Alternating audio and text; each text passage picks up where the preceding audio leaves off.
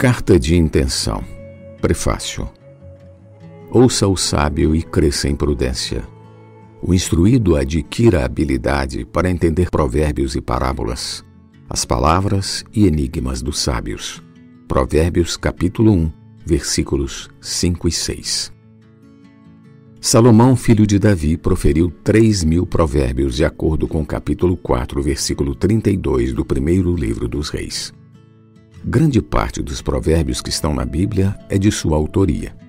Certamente são fruto da sabedoria e do conhecimento que ele pediu a Deus e lhe foram concedidos.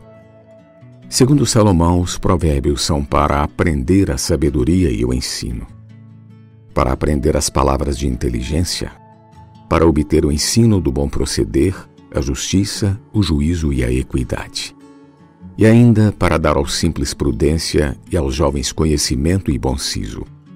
Os ensinamentos específicos incluem instruções sobre a insensatez, o pecado, a bondade, a riqueza, a pobreza, a língua, o orgulho, a humildade, a justiça, a vingança, a contenda, a gula, o amor, a cobiça, a preguiça, a amizade, a família, a vida e a morte. A intenção de publicar Dias Mais Sábios é contribuir para que os filhos de Deus adquiram habilidade para entender as palavras de sabedoria contidas nas Escrituras Sagradas e saibam como proceder no seu dia a dia apoiados nela.